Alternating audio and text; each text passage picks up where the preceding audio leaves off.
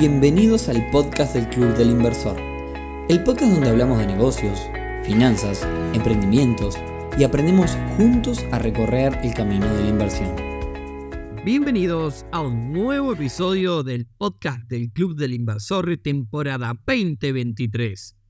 Hoy viernes 23 de junio, casi, casi llegamos a la mitad del año, estamos en un 40 y pico por ciento del año, así que a tener en cuenta episodio número 161 en el que vamos a hablar de un concepto de economía llamado coste de oportunidad y cómo se relaciona con nuestras inversiones y negocios.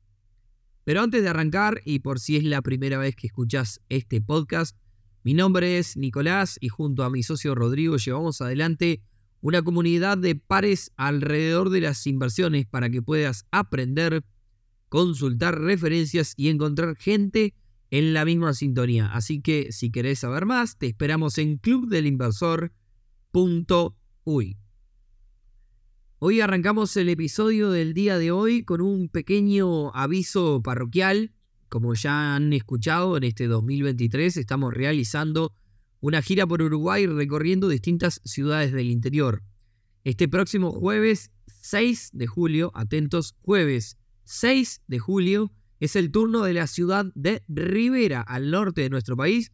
Así que si nos escuchás o nos seguís desde Rivera o alrededores, estate atento que este próximo lunes ya comenzamos con las inscripciones. Así que a seguirnos este, allí en, en, el Instagram, arroba Club Inversor UI, que es donde más estamos haciendo comunicaciones. Recuerden, como siempre, los eventos de toda esta gira son 100% gratuitos para, toda la gente de la zona eh, que quiera participar. Sinceramente, además, como club es la primera vez que visitamos Rivera, así que de paso, si tenés algún amigo, familiar, socio que esté por allá, hacele también llegar esta invitación, que nos sigan las redes, que en breve le vamos a decir cómo se puede anotar. Así que bueno, hay que seguir democratizando este mundo de las inversiones por todo el país. Bueno, ahora sí, pasados los avisos parroquiales, vamos de lleno al tema del día de hoy, que es el coste de oportunidad. Y como siempre, vamos a comenzar definiendo qué es. Aclaro, quédate hasta el final que te voy a tirar un buen consejo, un buen tip. El coste de oportunidad eh, de una decisión, en palabras bien sencillas, es lo que te perdés por culpa de esa decisión. Y para entender este concepto vamos a ir con varios ejemplos bien bien simples para que nos quede claro de qué se trata. Primer ejemplo. Si soy dueño de un apartamento en la costa y no lo alquilo porque, bueno, me gusta ir seguido, pero sin embargo se podría alquilar a 700 dólares por mes, supongamos, el coste de oportunidad de tenerlo como lugar para mis escapadas es de 700 dólares mensuales. ¿Qué me dice esto? Que tener mi apartamento libre para ir cuando yo guste me está privando de ganarme 700 dólares mensuales. Vamos con otro ejemplo. Supongamos que tengo dos trabajos donde me pagan 800 dólares mensuales en cada uno y también hago deporte. Entonces, para mejorar mis posibilidades laborales, decido comenzar una carrera universitaria, pero esto implica que uno de mis trabajos los tenga que dejar. El coste de oportunidad de estudiar e ir a la universidad es entonces de 800 dólares mensuales, que es lo que estoy perdiendo al dejar uno de los trabajos. Bueno, y llevado esto al ahorro y las inversiones. Bueno, si por ejemplo tenés un dinero ahorrado, ¿no? Y en lugar de cambiar el auto, te quedás con ese dinero de ahorro que estás pensando en juntarlo para cambiar el auto, te lo quedás y lo invertís. El coste de oportunidad de tener más dinero en el futuro porque lo estás invirtiendo es justamente ese, renunciar a tener un nuevo vehículo. Con estos ejemplos lo que cabe resaltar es que el, costo, el de oportunidad no es eh, siempre dinero. Puede ser dinero, puede ser tiempo, puede ser recursos o cualquier cosa a la que estemos renunciando por nuestras decisiones. ¿Por qué es un concepto súper importante? Bueno, si bien es un concepto de la economía, es algo que se plantea casi que en el día a día de las empresas y también de aquellos que invierten su dinero. Ayuda a tomar decisiones más eficientes y por otra parte, como los recursos no son infinitos, también ayuda a la hora de asignar recursos a un proyecto. Se utiliza a la hora de planificar en el largo plazo, a la hora de invertir y demás, Así que bueno, tiene un montón de, utilidades. Pero para seguir eh, entrando en el tema, veamos cómo podemos calcularlo. Lo primero que tenemos que decidir es el concepto, o sea, la unidad en la cual vamos a medirlo. Es decir, eh, el coste de oportunidad en tiempo, el coste de oportunidad en plata, el coste de oportunidad en imagen y contactos, eh, y ahora si quieren les cuento un ejemplo de, esto de último de imagen y contactos, o en lo que sea que querramos medir. Una vez que tenemos definido el ámbito en el que vamos a medirlo, tenemos que poner sobre la mesa todas las opciones o consecuencias de la decisión que estamos evaluando. vamos a necesitar por lo menos dos, ¿bien? Entonces, el costo de oportunidad, coste de oportunidad, es lo que me da la alternativa que elegimos menos lo que me da la que no elegimos. Por ejemplo, en el caso del alquiler del apartamento mencionado, y si fuese dinero, lo que, lo que nos interesa medir sería lo que me da el apartamento vacío en plata, que, eso, que es cero, porque no me, dan, no me da ingresos, menos lo que me da el apartamento alquilado, que son 700 dólares. Entonces ahí el coste de oportunidad es, me estoy perdiendo de 700 dólares, o sea, menos 700 es lo que pierdo todos los meses. Si por ejemplo lo voy a medir en tiempo, bueno, veamos este mismo ejemplo. Si yo alquilo un apartamento, lo dejo alquilado en 700 dólares, pero lo voy a medir en tiempo. Y el tiempo que me pierdo de vacacionar. Si lo mido en tiempo sería el tiempo de vacaciones que me brinda el apartamento alquilado, que también es cero, como está alquilado no puedo ir, menos el tiempo que me daría sin estar alquilado, que si voy los fines de semana, por ejemplo, todos los meses, serían 8 días al mes. Así que en realidad el coste de oportunidad son 8 días de vacaciones todos los meses. Y antes de ir a ejemplos de inversiones, déjame hablarte de este ejemplo de imagen y contactos que les mencioné. Supongamos que el dueño de una empresa que promueve el bienestar decide aliarse con una empresa que comercializa bebidas alcohólicas porque eso le va a traer buenos ingresos. El coste de oportunidad de estos ingresos probablemente cueste imagen y reputación de la empresa. Entonces ahí quizá valga la pena o quizá no. Es un tema de pesos y análisis. Pero bueno, ahora que vimos y entendimos con claridad el concepto, veamos cómo podemos usarlo a la hora de invertir. Sobre todo, qué cosas deberíamos tener en cuenta.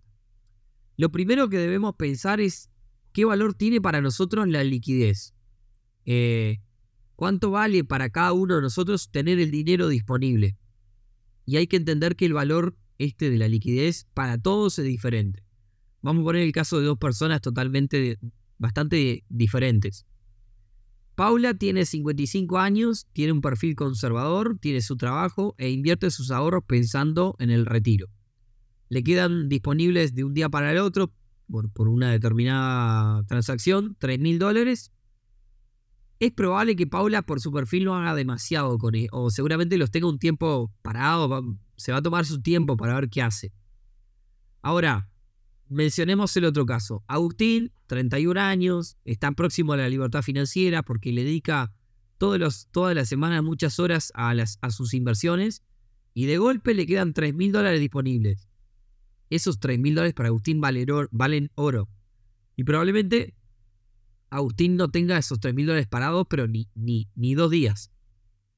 Así que en realidad, si Agustín, que se dedica a estar está todo el tiempo invirtiendo, mañana invierte 20 mil dólares al 12% anual, eh, que es una gran rentabilidad con una garantía detrás, supongamos. Si invierte 20 mil dólares al 12% anual, en un año va a tener 22.400 dólares. Ahora bien, si Agustín es de esa persona que está todas las semanas moviendo el dinero y se pierde, por ejemplo, de comprar y vender cuatro vehículos en un año con ese dinero y a cada vehículo le gana mil dólares, Agustín puso 20 mil dólares al 12% anual para ganar 2.400 dólares en un año, pero se perdió de ganar 4.000 dólares comprando y vendiendo vehículos. Entonces, eh, quizá con ese dinero, este, Agustín podría haber comprado 8 vehículos, 4 o 1. Pero al ser una persona que cuando tiene liquidez hace negocios buenos, el coste de oportunidad para Agustín de estancar este dinero, eh, digamos, tanto tiempo y a una rentabilidad relativamente baja comparada con un negocio de economía real, el coste de oportunidad para Agustín es carísimo. Entonces, ¿entienden a lo que voy? Eh, básicamente es diferente la importancia de la liquidez para una persona que para otra. Entonces, lo primero es conocer nuestro perfil y cómo actuamos ante momentos de liquidez. ¿Bien? Vamos con otro. Si compramos una acción que no paga dividendos, o sea, porque reinvierten el dinero todo el tiempo en la empresa, o sea que no, no, no nos dan las ganancias todos los años. Apostamos a que la empresa crezca. Ahora, nuestro coste de oportunidad es que perderíamos esos dividendos que podíamos haberla invertido la plata en otra empresa que sí nos pague dividendos. Entonces ahí hay que evaluar qué es lo que más importa para nosotros. Eh, si bien, a ver, este, también esto no es una clase de, economía. Eh, dentro del coste de oportunidad vamos a encontrar dos tipos. Hay uno que se llama el creciente y el constante. Esto me gusta aclararlo porque ya que estamos en un tema, eh, digamos, también teórico, está bueno conocer los diferentes variantes. El caso del coste de oportunidad creciente es si, por ejemplo, vendemos dos productos y tenemos una decisión que tomar. Supongamos que vendemos lentes y ropa y en algún momento tenemos que elegir por a cuál le damos prioridad. Cuanto más lente vendamos, menos ropa vamos a poder vender, porque utilizamos las mismas instalaciones. Entonces, en ese caso es costo, coste de oportunidad creciente, porque a medida que aumento un producto, reduzco el otro. El otro, el coste de oportunidad, este, digamos, constante, e, es cuando, por más que yo vendo, cada vez vendo más lentes, eh, el costo de oportunidad siempre es el mismo. Por ejemplo, si vendo 10 pares de lentes o vendo 50, el costo de oportunidad siempre va a ser el de perder, de vender 40 usos. Así venda 50 lentes o 500. ¿Se entiende? Entonces ahí, bueno, este es un caso más, eh, digamos, favorable porque aumento la producción de un producto y siempre estoy afectando lo mismo en el otro. No es que al aumentar afecto más. Ahora bien, eh, a vos que nos escuchas, te hago dos preguntas. Si, si tenés un negocio, ¿no? ¿Analizás en tus decisiones el costo de oportunidad? Y otra pregunta, si estás invirtiendo, ¿has calculado el costo de oportunidad como una pérdida a la hora de invertir? Si no lo has hecho, te recomiendo que lo empieces a hacer, porque un poco este episodio busca dejar ese mensaje. Y para cerrar, y ya que hablamos de coste de oportunidad, les voy a tirar un tip. Los plazos fijos con los bancos y algunos instrumentos como los bonos y las letras tienen costo de oportunidad similares y que es el de no poder contar con ese dinero por un plazo X, digamos, ¿no? Supongamos un plazo de un año. Entonces, para vos que nos escuchás si tenés un plazo fijo en pesos, cuando te paga cuatro o cinco veces menos que una letra o que un bono, teniendo el mismo costo de oportunidad. ¿Por qué no pensás en mejorar esa inversión si el costo de oportunidad es el mismo? Entonces, si voy a perder lo mismo, busquemos una mayor rentabilidad. Te tiro un ejemplo para que lo analices en las diferentes inversiones que tú tengas o en tu negocio. Bueno, y episodio cortito el de hoy, pero un poco es, este es el mensaje que queríamos dejarle. Como siempre, si nos quieren ayudar, eh, recuerden que nos pueden ayudar un montón este, compartiendo este, estos episodios con otras personas que les pueda parecer interesante. Y nos ayudan más aún si hacen llegar estos episodios y lo que hacemos a gente que esté en el norte del país, porque es un lugar donde no tenemos, este, por lo menos las estadísticas dicen que no hay tanta gente que nos conozca, así que nada, iremos a un lugar a hacernos conocer y a seguir llevando este mensaje de democratizar las inversiones nos hace muy bien a todos. Eh, les deseo un gran fin de semana a todos y nada, nos encontramos el próximo viernes, nos escuchamos en un nuevo episodio del podcast del Club Inversor. Chau, chau.